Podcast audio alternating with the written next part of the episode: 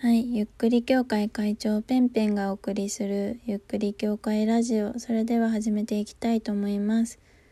どうぞごゆっくり。皆さんいかがお過ごしですか？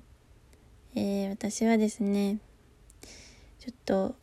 話そうか迷っていたんですけれども、自分の中でこれは自分の人生のハイライトだなというか、ちょっと忘れたくないなというか、今の自分にしか語れないことを語ろうというか語りたいなっていう気持ちがあってそして自分のこの気持ちを整理するために、えー、この話をしようかなと思っております。まあ、どういう話かというとねあの、まあ結論は私の宝物が見つかったっていう話なんですけれどもそれが見つかるまでの話ですね。本当にこのコロナ期間中を経て見つけた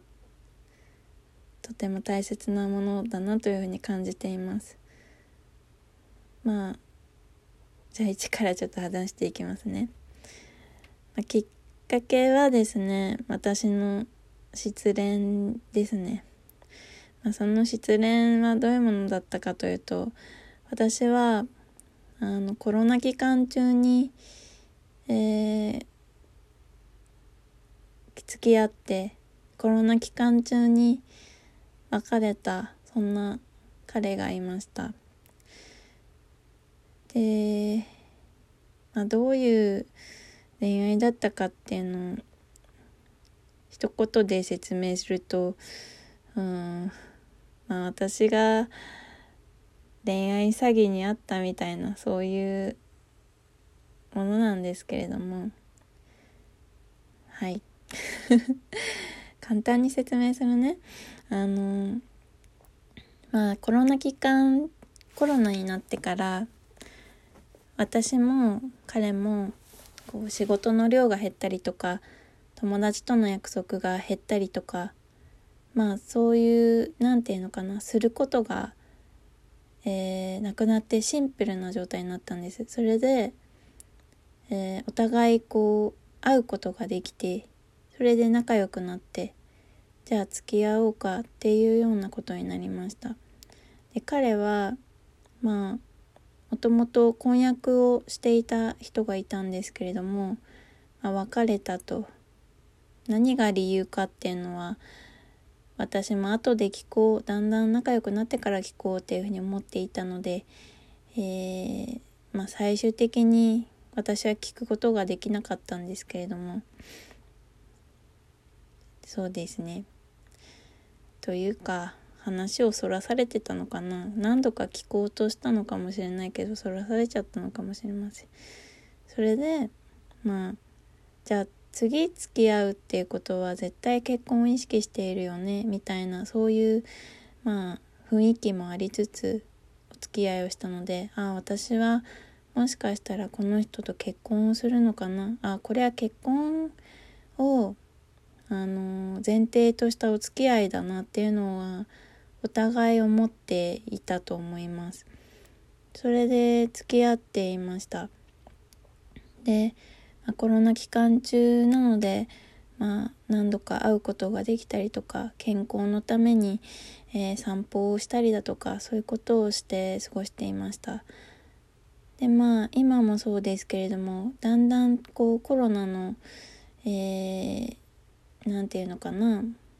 力がこう弱まってきたというかだんだん人々が外に出て経済が回りだしてきてからだんだん疎遠になっているなっていうのは感じていたんです。それであなんか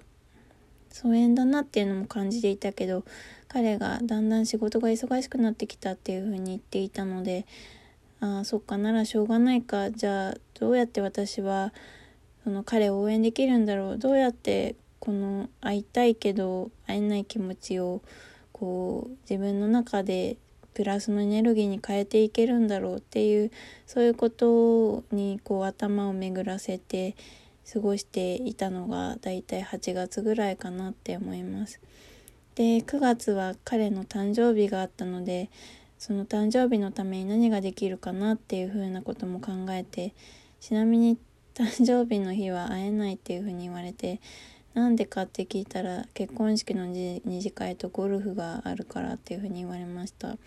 であ仕事ならしょうがないかっていうふうにそこも思ってじゃあいつ会えるのかって聞いても9月中はちょっと予定がいっぱいでねみたいな感じであそんなに仕事が忙しいんだっていうふうに、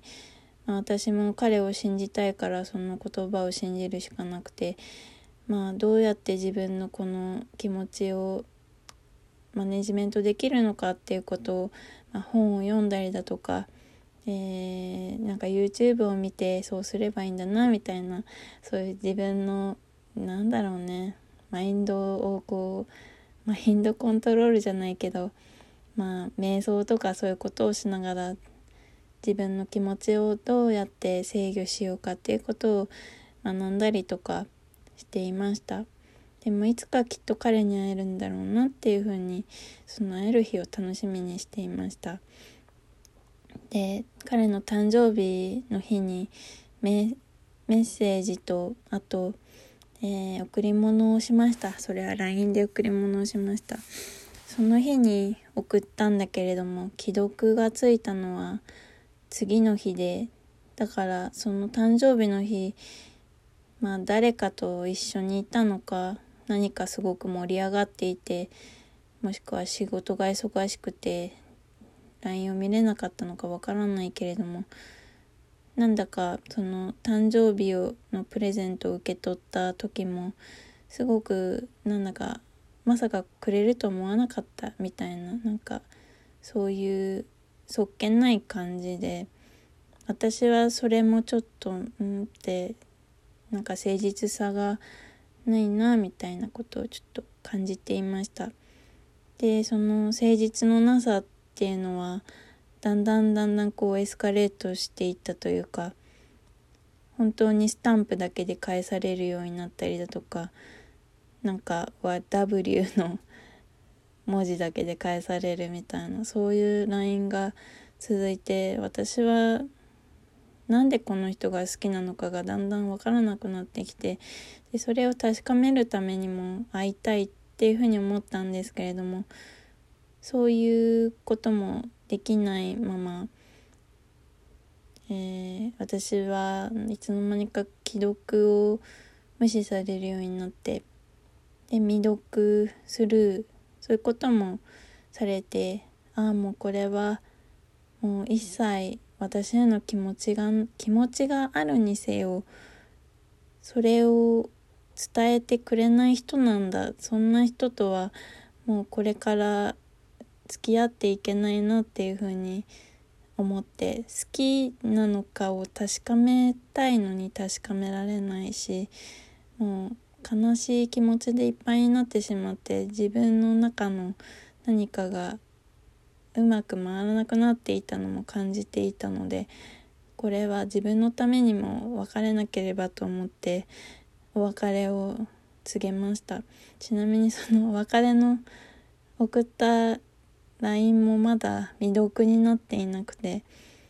じゃあブロックされているのかなって調べたけどブロックはされてなくて何なんだよみたいなそういう状況でした。では私はあやっと少し楽になったなって思っていたんですけれどもこの話だけで終わっちゃうかもしれない 思っていたんですけれどもあのその既読無視未読無視をされている間に実は彼の LINE のアイコンが変わっていたんですね。どういうアイコンになっていたかというとまあなんか彼の似顔絵のアイコンになってました。私には LINE くれないのに変えるんだみたいな気持ちもあったしこれは何か嫌がらせかなみたいな風にも思いました。それでまあ、そういうこともあってその後なんかあ私が浮気相手だったんだなってていうふうに決定的に思ったことがあってそれは何かというと彼の Facebook まあ友達になってくれないんですけれどもその時点でちょっとうんって感じはありますけどまあなんか恥ずかしがってんのかなみたいな確かに見られたくないこととかあるもんねみたいな私もそういう気持ちでそこまでなんで友達になってくれないんだろうみたいなことは考えなかったんですけれども今でも友達じゃないんですけどまあ友達じゃないところで見える変化ってあるじゃないですか。でそれの変化で背景あの Facebook の背景って変えられますよね。あれがなんかあつ森まあ動物の森シリーズのキャラクターでそのアイコンっていうのかな？なんていうの？その自分に似せた、えー、ものを作れるじゃないですか。それの人間の、まあ、彼ともう一人がなんかツーショットのが並んでるんですね。で片っぽは彼で片っぽは女性っぽいピンクのショートの髪型なんです。でそれを格好がおかしくてウェディングドレスを着てるんです。その女の方が。で彼の方は白いタキシードを着てるんです。で変じゃないですか。えー、みたいな。私これ作ってないんだけどみたいな。えー、みたいになったんですよね。もうそれ見た瞬間なんかもう信じられなくなっちゃってああ私が浮気相手